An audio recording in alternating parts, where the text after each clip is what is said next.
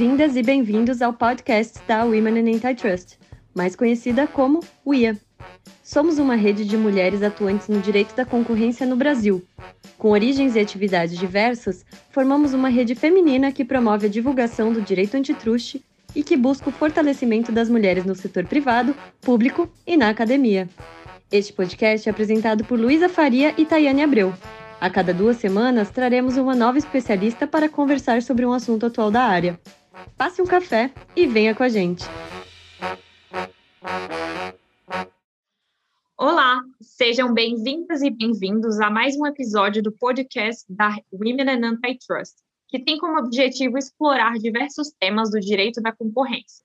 Eu sou a Tayane Abreu e, juntamente com a minha colega Luísa Faria, iremos trazer diversas pesquisadoras, professoras e advogadas para falar sobre assuntos atuais do antitruste. Nesse episódio, a gente vai conversar com a professora Paula Pongione. Ela é titular e chefe do Departamento de Direito Comercial da Faculdade de Direito da Universidade de São Paulo. Graduada em Direito pela USP e doutora em Direito Econômico também pela USP. Pós-graduada em Direito Empresarial pela Faculdade de Direito da Universidade de Bolonha e em Direito do Comércio Internacional pelo Instituto Universitário Europeu de Turim.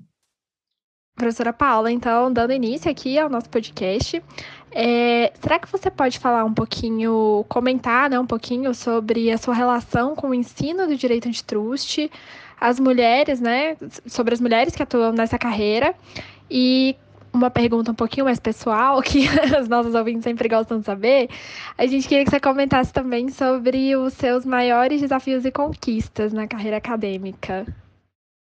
Bom, antes de tudo, parabéns. Nós estávamos conversando no privado, mas parabéns ah, pelo trabalho que tem sido feito, tanto no Women and Antitrust como nesse podcast. Muito obrigada, Tayane, Luísa, Renata, mas muito obrigada por vocês. Eu cumprimento todas essas mulheres maravilhosas que colocaram o Women Antitrust e mantêm em pé e mantém uh, todo esse trabalho. Tem sido um trabalho muito profícuo é, nós, vocês têm conseguido resultados fantásticos, catalisando mesmo esse movimento das mulheres e trazendo resultados concretos. Não fica só no discurso. Nós temos no antitruste, talvez seja uma das áreas sofisticadas do direito, vamos falar assim, mas uma das áreas do direito em que mais nós temos mulheres efetivamente atuando, mulheres chefes de equipe, mulheres fantásticas, e realmente tem dado resultado. Essa teia de relacionamento, trazendo os homens estão muito do nosso lado, né? Os homens decentes, eu diria, estão muito do nosso lado. Tem muito he for she no antitruste, tanto que nós todas temos grandes amigos no antitruste, homens. Né? E, e, enfim, essa teia é, é um mix que tem dado certo. Acho que é, esses movimentos de reunião de mulheres que hoje são muito mais comuns do que já foram no passado, é, deviam ver qual foi esse método, porque funcionou. Funcionou, e vocês acabam de me dizer que 40% dos ouvintes do podcast são homens. Isso é absolutamente genial, porque o que se quer é se mostrar que as mulheres são tão competentes quanto os homens, então nada mais natural do que os nossos colegas quererem ouvir as nossas opiniões. Então, genial, parabéns mesmo. Uh, voltando aqui, né, então, a, pergunta que você fez, assim, uh, o antitruste devia ser uh, ensinado, eu não estou brincando, devia ser ensinado no colegial, porque você tem, o antitruste te passa uma mecânica de funcionamento da coisa, uma lógica, uh, você pega como esse negócio funciona, esse negócio entenda se o sistema capitalista funciona. Se você tem uma base forte nisso, é, quando você for estudar contratos empresariais, quando você for estudar societário, o que quer que você vá fazer, quando você entende de concorrência, você consegue desnudar isso de uma maneira é, muito mais profícua, muito mais interessante. Quando você percebe a implementação de políticas públicas, como isso, como você tem a relação direito e funcionamento da economia, tudo isso vem pelo antitruste. Para não mencionar que é pelo antitruste que a nova economia institucional entra no direito. Né? Ah, você começa a discutir, por exemplo, custos de transação, você começa a discutir com acordos verticais.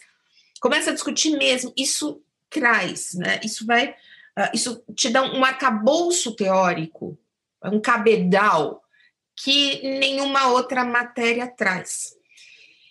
E eu comecei, eu venho do societário, né? Venho do comercial, nasci para ser comercialista, mas eu tenho, óbvio, uh, uh, o antitruste na, nas veias desde de muito moça, e isso me ajudou demais na carreira. O que eu sinto uh, que a coisa desandou um pouquinho, as ilhas.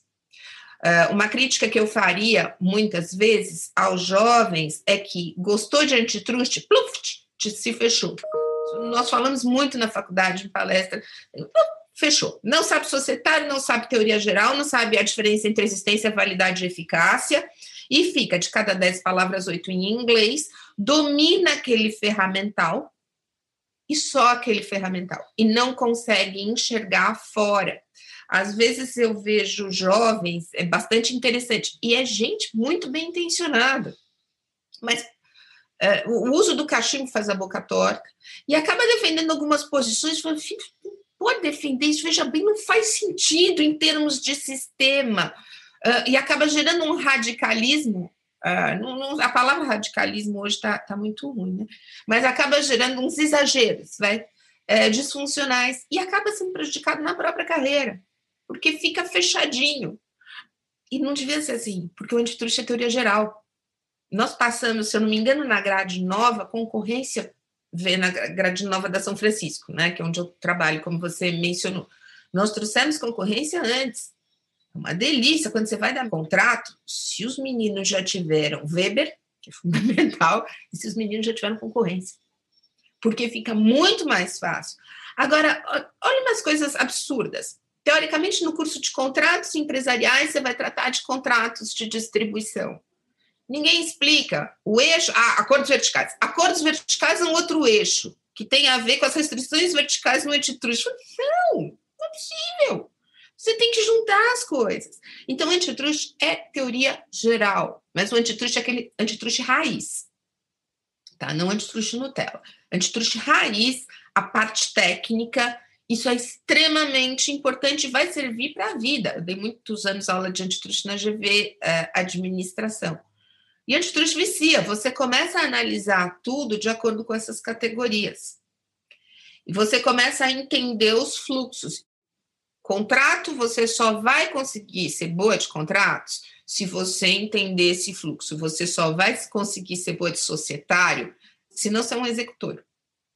É, como o direito civil está para o direito comercial, o direito concorrencial está para tudo. E, e, às vezes eu me vejo em debates com juristas mais tradicionais, sem nenhuma crítica, é uma constatação fática. Rapaz, a gente sua sangue. Porque a pessoa não enxerga a coisa na sua dinâmica. E não enxerga a questão da implementação de políticas públicas. Veja bem, um parênteses necessário. Política pública é diferente de politicagem, que por sua vez é diferente de baixaria. Tá? Nós estamos falando de coisas diferentes. Eu estou falando de implementação de políticas públicas. É uma coisa que talvez esteja um pouco fora de moda entre nós, mas nós estamos falando de uma coisa séria e de uma coisa consistente. Então, falando em termos de carreira, o antitruste tem que ser a sua base.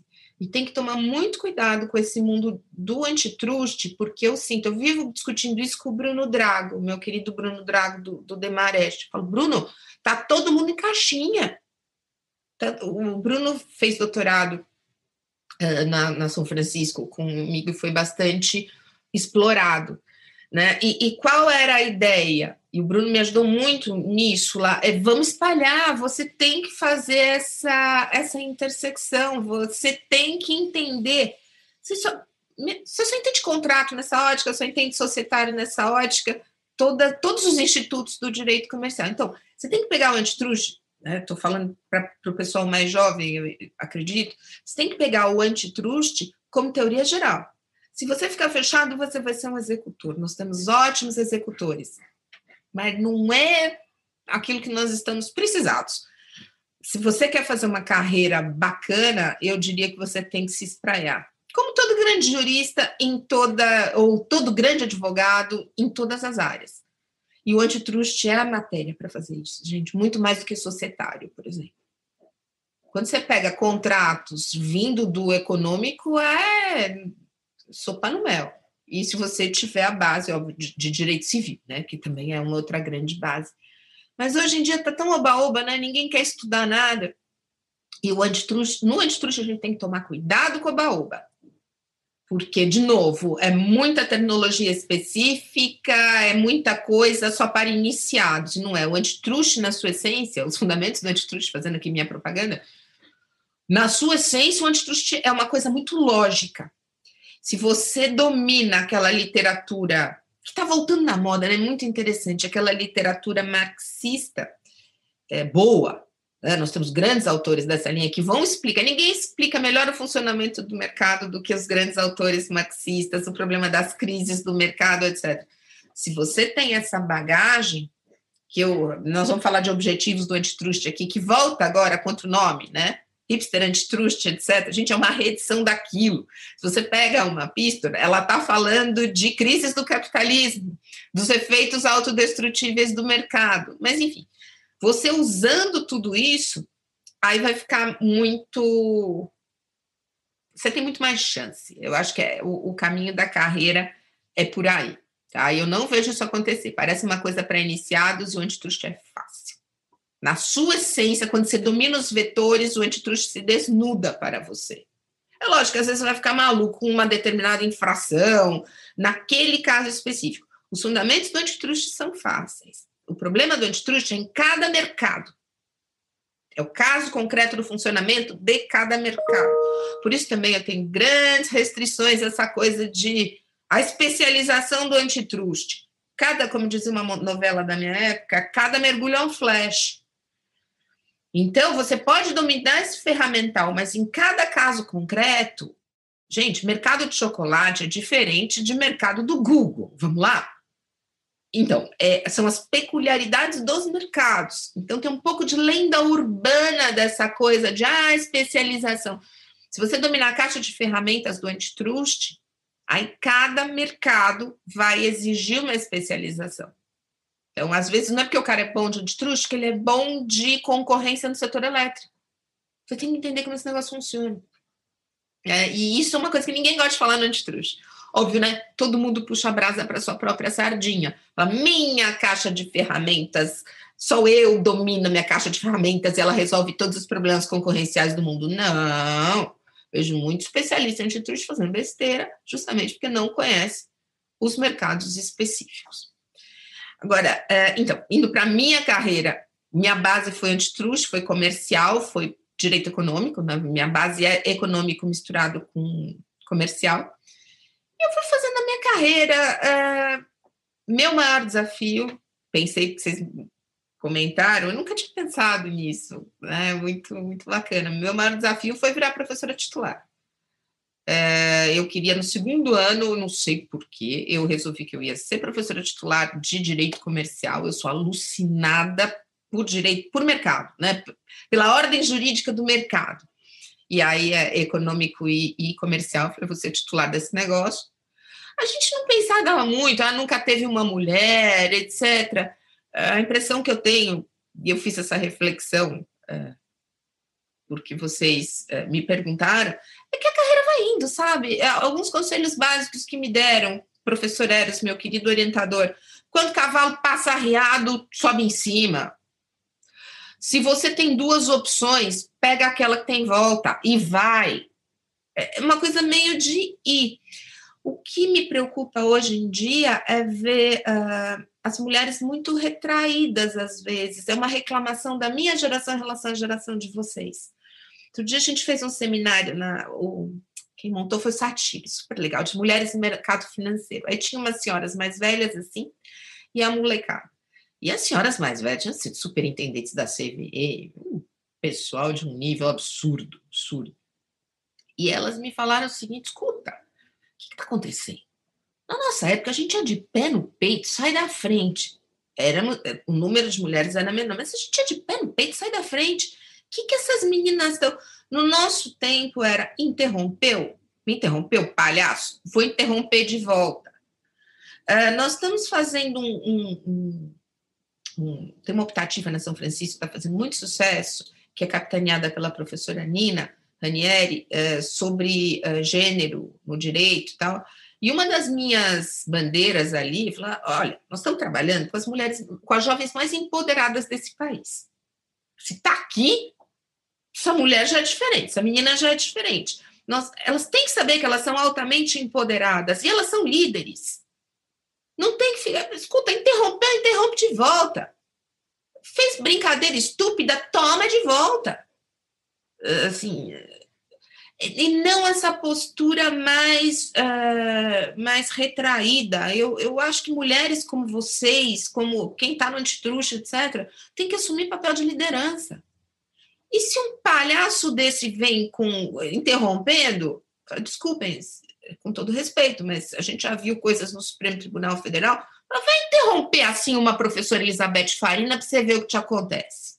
Vai interromper assim uma Bárbara Rosenberg, uma Leonor, Priscila, estou dando o nome das minhas amigas, vai interromper para você ver o que te acontece, ô palhaço. Vai tomar o minha mãe me ensinou que quando um burro fala, o outro baixa a orelha. Uh, é uma postura não não de confronto, não é disso que eu estou falando. Eu estou falando de colaboração e não de confronto, esse é um outro ponto. Mas, gente, nós temos que assumir o papel de liderança, que é isso. Então, o que eu penso é que eu, talvez tenha sido a minha, tenha sido a primeira geração que nós chegamos em bloco. Né? São muitas mulheres já, poucas comparadas com os homens, mas nós já somos muitas. Então, eu tenho, minhas amigas são todas executivas, grandes advogadas, está todo mundo aí Uh, e o que nós notamos é que, que, mais ou menos tem que ser uma postura uh, de liderança mesmo, e nós chegamos lá, tanto quanto os homens. Então, minha maior conquista foi ter sido professora titular, não teria chegado sem a colaboração dos meus colegas. Aí todo mundo pergunta, mas você, porque você foi mulher, você teve uh, mais dificuldades? A verdade é, se eu tive, eu não percebi muito, porque é nessa postura de indo com o pé é, com o pé no peito. Eu comecei a meditar sobre isso, ouvindo a geração de vocês. Às vezes eu pego e falo, mas será que teria sido mais fácil? Só que eu tenho um problema. Se eu falar foi mais difícil, quer dizer, eu estou desmerecendo o professor Calixto, o professor Newton. Quer dizer que eu tive que ser melhor do que eles. Como é um número muito pequeno, somos três, Uh, eu tenho um certo receio de falar, não, tive que ralar muito mais que o Calixto, tive que ser muito melhor do que o Calixto. Eu não acho que eu seja melhor do que o Calixto. Então, uh, quando você diminui o, universo, fica mais difícil. Eu não sei, a faculdade, uh, somos poucas professoras, hoje em dia se discute muito isso, titulares são quatro, quatro mulheres. Você tem uh, Bechara, de penal, eu, Silmar e Gigi. Duas do civil tal, e é, é o que nós temos, departamento de econômico, meus queridos amigos, mas pelo amor de Deus, só tem a Aninha nos deu lá perdida. Uh, os departamentos são perdidos no sentido, é só ela, coitada. O meu ainda somos Sheila, Juliana e eu, somos muito bem tratadas pelos nossos colegas mas é, eu não se parava muito para pensar nisso, essa que é a verdade. Se vocês forem perguntar para a Beth Farina, acho que ela vai falar a mesma coisa. O fato é que eu não sei, teria sido mais fácil se eu fosse homem. Eu não parei para pensar na época, não sei, porque a gente ia fazendo. A gente ia fazendo. O que eu sei é que não tem que assumir papel de liderança. E vá lá, tem quem não gosta de paciência. Hoje os loucos saíram da caixa, né, gente? Os loucos estão todos fora da caixa.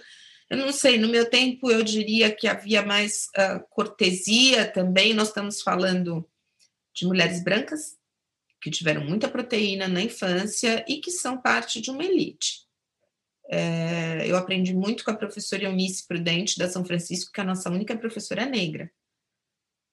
E é ali que a coisa pega mesmo, né? Com mulheres uh, negras. Aí, então, nós estamos falando de, desculpem a sinceridade, mas como se diz, white people's problem, né? Nós estamos falando de problemas, nós estamos ainda falando sim de uma elite. Isso é o que preocupa. E as mulheres dessa elite têm que assumir seu papel de liderança. Eu acho que é um pouco isso. Excelente, professora. Eu não poderia concordar mais. é, e... Pé no peito, gente. Fica, pé no interromper a gente, palhaço. É falta de educação. É verdade. Professora Paula, ainda fora um pouquinho das pautas mais técnicas, é, você é considerada uma das primeiras mulheres a se destacar no Antitrust e mais que isso, né? Acho que você foi a primeira pessoa a efetivamente sistematizar a matéria aqui no Brasil. Será que você pode comentar um pouquinho sobre os desafios que você enfrentou por escolher uma área tão nova? E, claro, se você tiver alguma dica para jovens ouvintes aí que estão iniciando suas carreiras, né? Se já na academia, nas empresas nos escritórios, que você poderia dizer para elas que estão nesse início aí de jornada? Então, eu tive muitos problemas com antitrust. Quando eu falei que eu ia fazer uma tese no antitrust, meu pai, que é administrador, olhou e falou assim: ai meu Deus, mas é um elefante branco, o que, que você vai fazer com isso? Meu chefe, época, falou: escreve sobre debentures. Eu falei: não, eu quero escrever sobre antitrust. Então, eu tive muitos problemas com antitrust, porque o antitrust não existia. E o problema, né, que é o grande problema, aí falando de, de novo de aspectos técnicos, eu fico muito feliz com esse seu elogio, porque para mim a, o grande lance, ainda mais hoje em dia, hoje ficou muito pior, é a sistematização da matéria. Você conseguir sistematizar, uh, você conseguir focar no que precisa. Hoje em dia nós temos tanta, tanta informação que o, o, o importante é essa sistematização para você conseguir passar é, as bases, os vetores, os fundamentos, os fundamentos da matéria. É, nessa coisa das, das dificuldades, eu diria que a carreira é um fluxo. E como dizia minha mãe, passa muito rápido. Né? O que me parece fundamental, é, a teia de relacionamentos. Tá? E, mas eu estou falando de coisa séria. Estou falando de ser feliz. Uh, economia comportamental é meu último hobby, né? Adoro economia comportamental.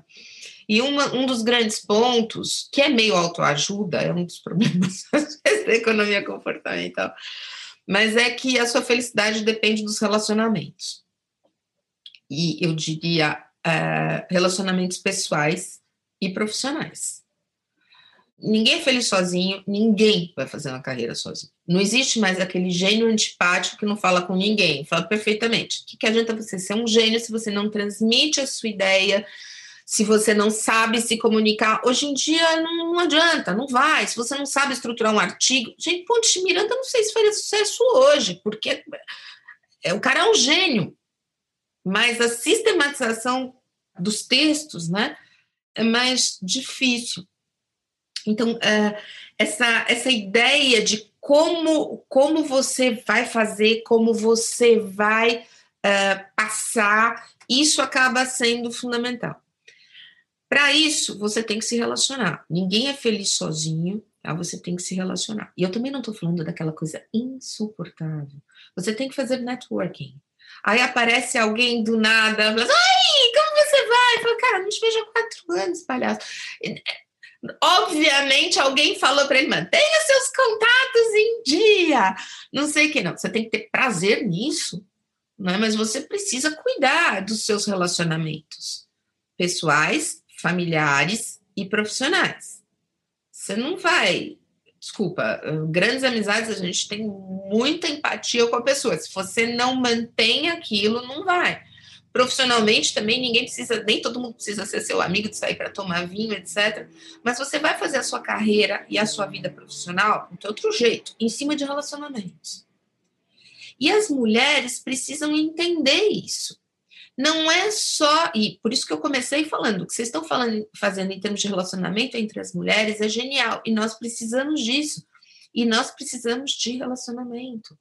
Então não adianta você achar, falar, ah, os homens têm mais oportunidade de fazer networking. Networking legal, daqueles que você se diverte.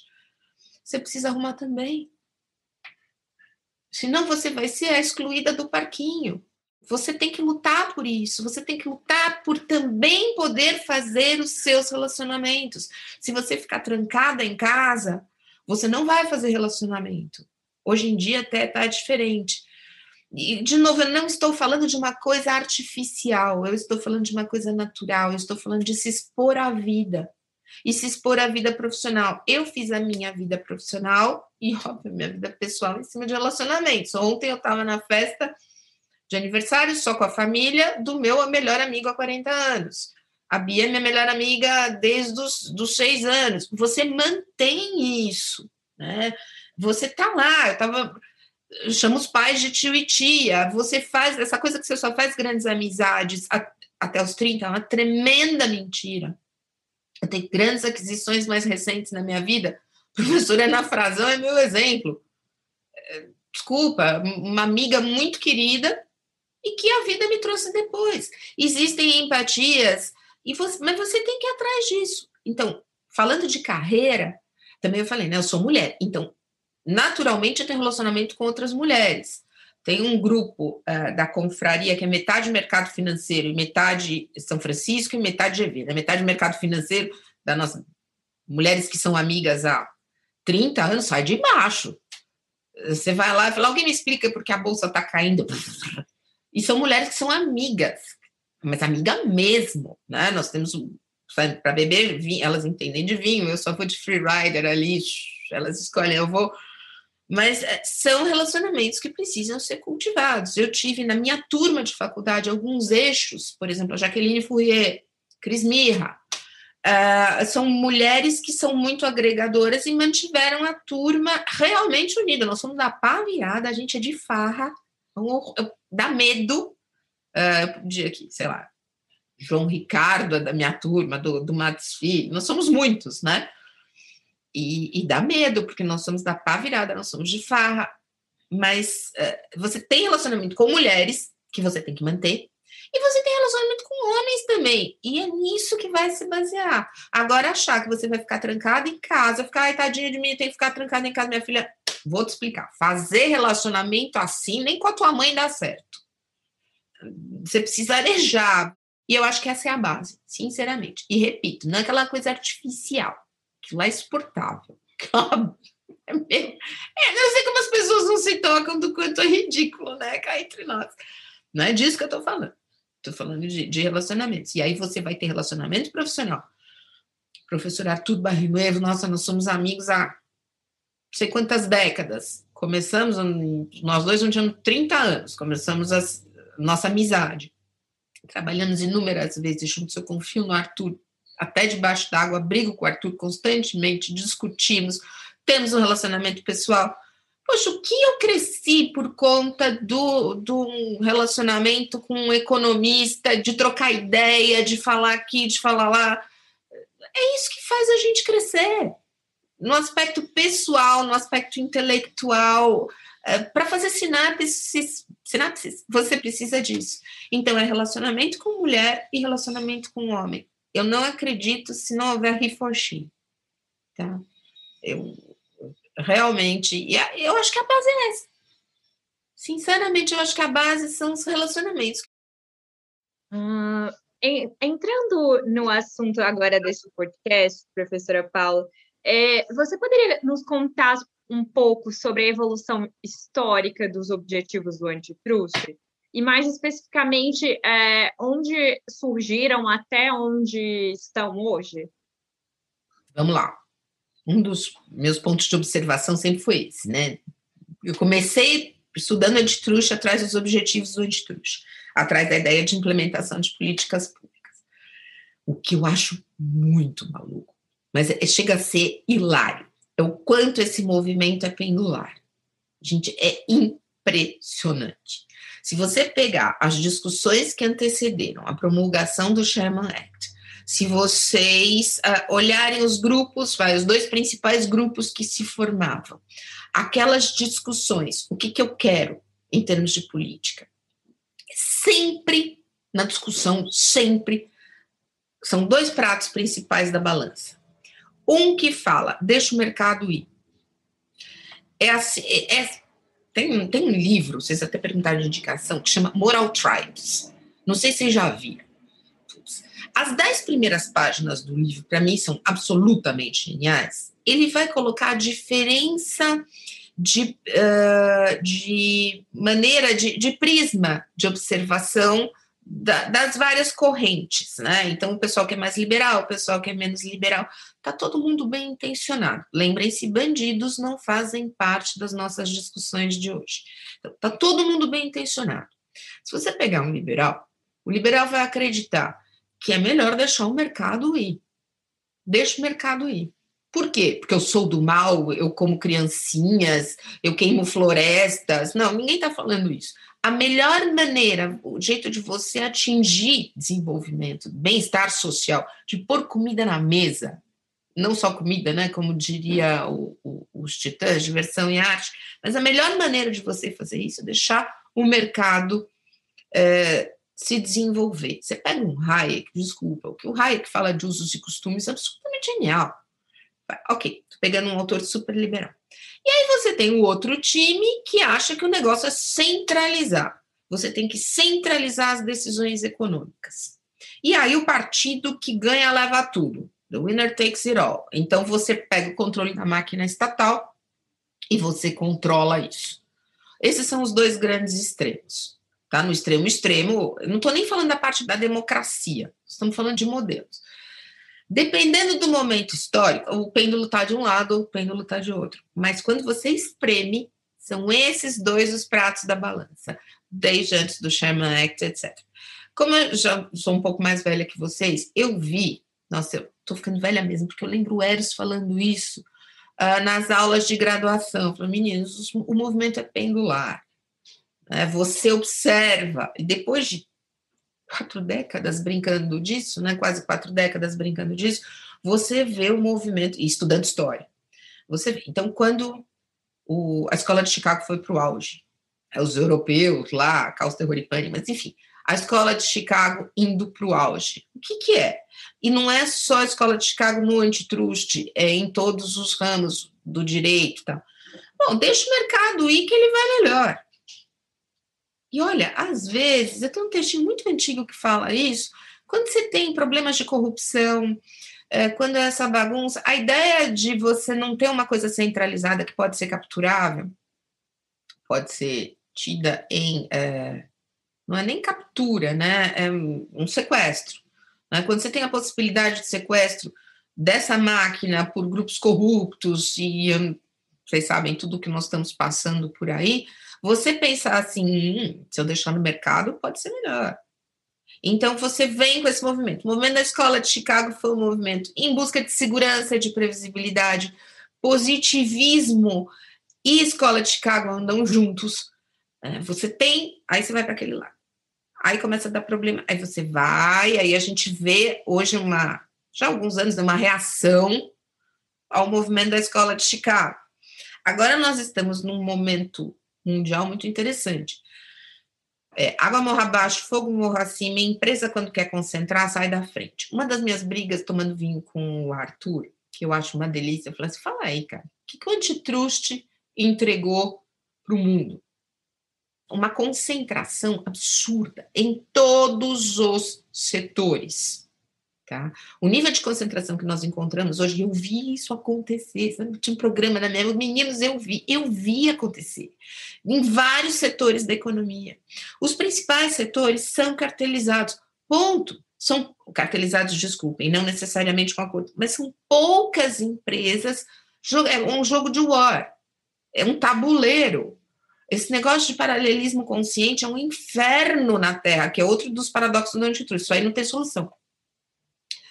A questão, o questão do fluxo de informações não tem, não tem, né? porque quanto mais informação você, com os algoritmos tal, você vai para cartelização, isso é um inferno. Então, tudo que a gente queria é um mercado com muita informação. Ah, mas se dá informação demais, não pode. Mas eu não queria informação. Esse é um dos principais problemas do antitrust, paralelismo consciente é outro. Mas, enfim, é, a coisa foi concentrando. Podem pegar qualquer ramo. Eu vi essa brincadeira. Todos nós vimos essa brincadeira. E eu me pergunto o que, que o antitrust entregou para a sociedade. É, será que não é? Agora é uma provocação, tá? Mas é uma burocracia tentando se manter. E nós temos esse problema, ou essa questão da propriedade material se tornar a propriedade mais importante do mundo, que, e nós continuamos ensinando lá, perdendo anfiteus, tudo bem, precisa saber, veja bem, precisa saber, mas a propriedade hoje é imaterial, é isso que move o mundo.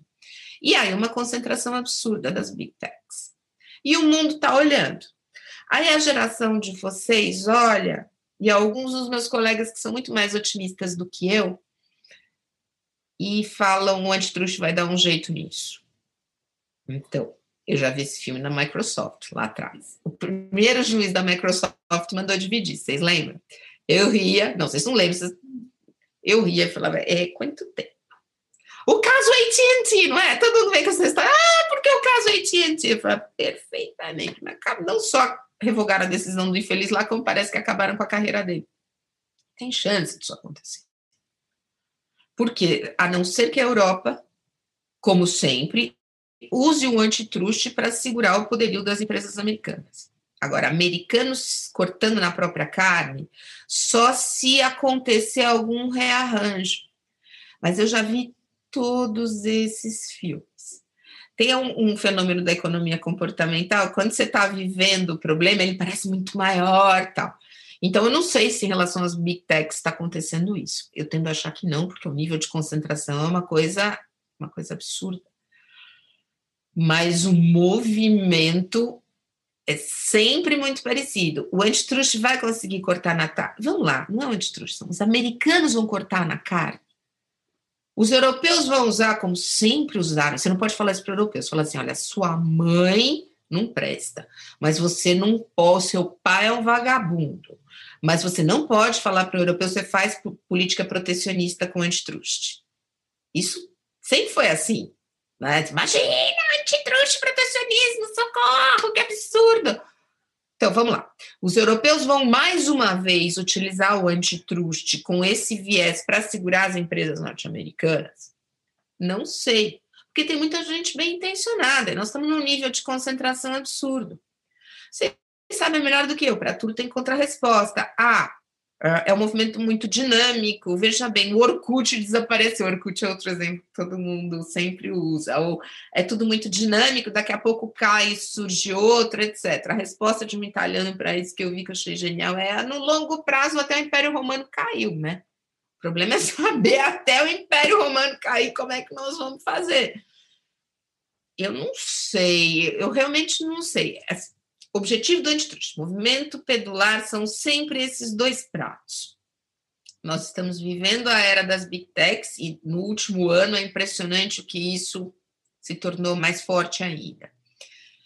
Como é que isso vai ficar? Eu não sei. Eu vejo uma reedição do problema do antitruste utilizado com a melhor das intenções como instrumento protecionista. Se vocês pegarem, me fugiu o nome na minha idade, aquela comissária europeia, que é baluarte dessa.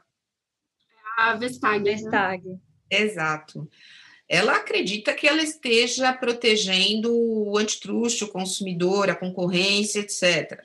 Mas não se pode negar que, surprise, surprise, coincidentemente, todas as companhias que eles estão batendo são as norte-americanas. Surprise, surprise. Então, é, é, fica meio tudo junto misturado, né?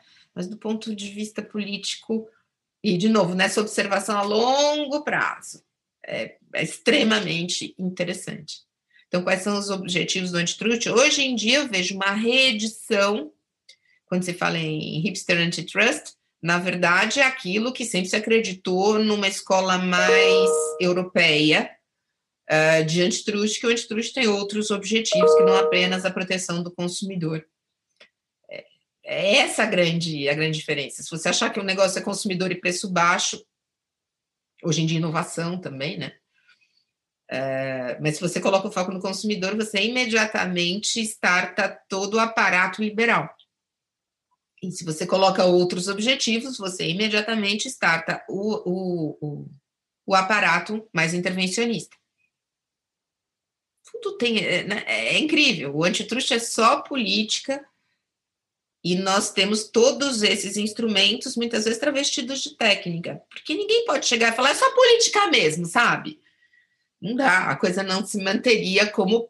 Hoje está num dia Weber, né? Mas como o próprio Weber uh, explica. Hoje está num dia Weber, mas é, é exatamente isso, né? Da confiança no sistema. Não pode chegar e falar, é só política mesmo. Fazer o que o Marco Aurélio fez uma vez numa decisão do Supremo, que falou assim: ah, não, primeiro a gente escolhe o que a gente quer, depois a gente justifica. Não dá, né? Isso gera uma insegurança, uma imprevisibilidade muito grande. Enfim, acho que é isso. Bom, professora, é, podemos concluir, então, que os objetivos do antitruste se diferenciam dependendo da jurisdição de que a gente está falando, né? A senhora tocou no, no aspecto do uso europeu e, e do uso norte-americano, a diferença. Então, você acha que a gente pode concluir isso? E, na sua opinião, assim, no Brasil, quais seriam, então, esses objetivos principais? Bom, vamos lá. Depende, porque se você, no limite, uh, qual o objetivo do antitruste? Tem uma respostinha muito fácil, que é proteger a concorrência no mercado e não o concorrente. Todo mundo vai responder isso. Então, para você realmente conseguir uh, saber isso, você tem que admitir algumas coisas que não se quer admitir no antitruste, que é influ a influência de outras uh, políticas na política concorrencial todo mundo quer acreditar que é só técnica. E às vezes você pega uns maluquinhos na frente que acreditam, cara, não dá nem para perder tempo, porque aquele ser humano acredita que o antitruste é só técnica. Tá? Então, para mim, o antitruste varia conforme o momento histórico, a jurisdição e os objetivos gerais da política. Eu não falaria nem só políticas econômicas, das políticas públicas. Tá? o antitruste é um grande instrumento de implementação de políticas públicas. Quando eu escrevi os fundamentos, isso era revolucionário. Meu querido orientador não acreditava nisso. Se achava que concorrência era uma coisa de agentes econômicos privados, era coisa de concorrência de Se achava isso. Os, uh, os, professores velhos de esquerda podem pegar os, os textos deles, era uma coisa assim uh, de. Não era uma política pública ligada à concorrência, isso não existia. Enfim, uh, eu acredito que isso muda e que isso a gente tem que admitir. Quando você enxerga o antitruste como um instrumento de implementação de políticas públicas, ele variará conforme variam as políticas públicas. Então, uh, agora, quando você fala uh, de Brasil, eu acredito que sim, uh, os objetivos, mas não vai ter nada de novo sob o sol. São discussões que já aconteceram previamente. Obrigada, professora. Bom, e acho que um pouquinho do que, pegando o gancho é, do que você já falou agora nessa sua última resposta, mas é, nos últimos anos a gente está vendo a preocupação das autoridades antitruste com as plataformas digitais, né? E a gente também uh, vem percebendo como algumas agências uh, da concorrência vêm alterando algumas de suas antigas concepções devido a essas plataformas. Você então acredita que os objetivos do antitruste eles podem ser alterados devido a essas plataformas, enfim, no Brasil ou até em outras jurisdições? Uh, o antitruste é a matéria menos positivista que existe no universo, porque tem uma regra. O resto é balela. Quando eu falo que o antitruste é fácil, é uma regra. Você não pode prejudicar a concorrência. Ponto. Que você pode desdobrar e você não pode abusar da sua posição dominante, mas uma coisa tem a ver com a outra. É o que é violar concorrência e o que é abusar da posição dominante. Se você não tem parâmetros para isso, isso vira uma arma absurda Uh, gente, a legalidade é uma conquista da humanidade. O antitruste em si é uma matéria que traz muita insegurança e muita imprevisibilidade. Então, precisa tomar um pouco de cuidado, porque de boas intenções o inferno está cheio. Então, você está dando um poder absurdo para uma autoridade administrativa. Precisa tomar cuidado. Então, é, e esse idealismo eu vejo nos mais jovens, falo, pelo amor de Deus, o que, que você acha que você está fazendo certo, mas cadê sua legitimidade para fazer isso? E essa é uma pergunta que está se fazendo no mundo inteiro. Qual é a sua legitimidade para fazer isso? E desculpa, não tem regra escrita, a regra é uma só. Você não pode abusar da sua posição dominante. Ou nós vamos para uma Europa com regulação que nós não temos, ou então você está colocando muito, mas muito poder na mão de quem é indicado politicamente. E nesses arranjos que nós estamos comentando aqui. Então, precisa tomar cuidado. É, é um jogo muito perigoso. Nós acreditamos no antitruste, senão não estaríamos aqui. Agora, entre isso e entregar a arma na mão do bandido, eu não sei. Não estou chamando ninguém de bandido, estou falando que você vai colocar muito poder. Nós estávamos falando da questão da escola de Chicago ser ligada a uma busca, a uma ilusão mais de segurança e de previsibilidade. Como o positivismo, o legalismo, né? hoje em dia, ah, você é um legalista, virou, virou xingamento, mas eu acho muito complicado o STF criar crime. Ah, você é a favor da homofobia? Você está maluco?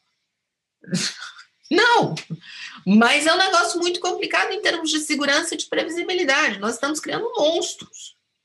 E criar monstros no antitruste, seja aqui, seja nos Estados Unidos, seja na Europa, é um negócio muito complicado. Professora, é... então agora, para a gente encerrar o nosso, nosso programa, que já está se encaminhando para o final, infelizmente, é, a gente queria saber assim quais livros ou papers você tem para indicar para o pessoal que quer se interar mais sobre os fundamentos e objetivos antitruste, né? Que acho que é um ponto que está sempre sendo revisitado para quem atua na área. Bom, vamos lá. É, obra sobre objetivos antitruste está saindo muita coisa uh, nova, mas eu repito que são redições daquelas ideias mais em, que já, já estavam lançadas desde os anos é, 70. Eu não deixaria de ler A Grande Transformação, do Polanyi, acho que é um dos livros mais fundamentais para formatar a cabeça. É, puxando a brasa, óbvio, para minha sardinha, mas eu não deixaria de ler o, A Ordem Econômica do Eros, e principalmente o livro de interpretação do professor Eros. É, aquele, aquele negócio, é, e porque tenho medo dos juízes, que ele mudou o, o, o nome. E aí você vai ter toda uma geração nova, a Pistor, a, o Tim Wu, etc. A Pistor tem um embasamento. O próprio Tim Wu, a crítica é interessante, mas às vezes a gente tem a impressão que as pessoas estão vendendo livro. Então, o Tim Wu, ah, não, não pode ter mais do que três empresas em cada mercado. Não, né? Mas a crítica dele é bastante interessante. Agora, em relação a objetivos do antitruste, mais do que tudo, é sempre ler entre as linhas. É entender que nós estamos trabalhando com implementação de políticas públicas e tentar ver entre as linhas, porque são, surpreendentemente, são discussões que não emergem. Hoje em dia, se você fala em objetivos do antitruste, fica um, uma discussãozinha de hipster antitruste, de, que tem a ver com o grau de poder da autoridade antitruste, até posso intervir para proteger o ambiental? Então, o negócio não é proteger ambiental. Como você uh, costura todos esses todos esses objetivos?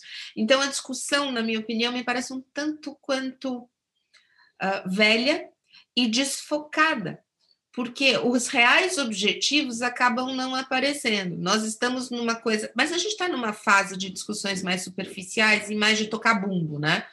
É, todo mundo quer tocar bumbo, todo mundo quer fazer um ponto e tudo vira uma grande questão política e junta os grupos, etc. E me parece que a, a discussão devia ser mais profunda do que se está colocando no hipster antitruste, me parece. E não esquecer da segurança e da previsibilidade, que é uma coisa importante. É uma proteção, gente. A legalidade é uma conquista da humanidade. Abrir mão dela é complicado. Professora, foi uma honra enorme receber você aqui. Eu, eu já falei isso, né? Sou uma, uma grande fã mesmo de todo o seu trabalho.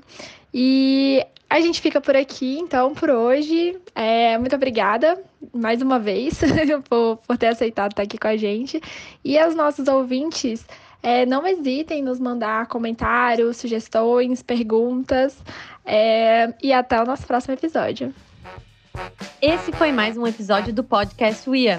Agradecemos as entrevistadas, a Rede UIA, ao Brólio Gonçalves Advogados, nas pessoas da Priscila Brólio Gonçalves e Renata Gonzalez, pelo suporte técnico prestado, e a todos e todas que nos acompanharam até aqui. Até o próximo encontro!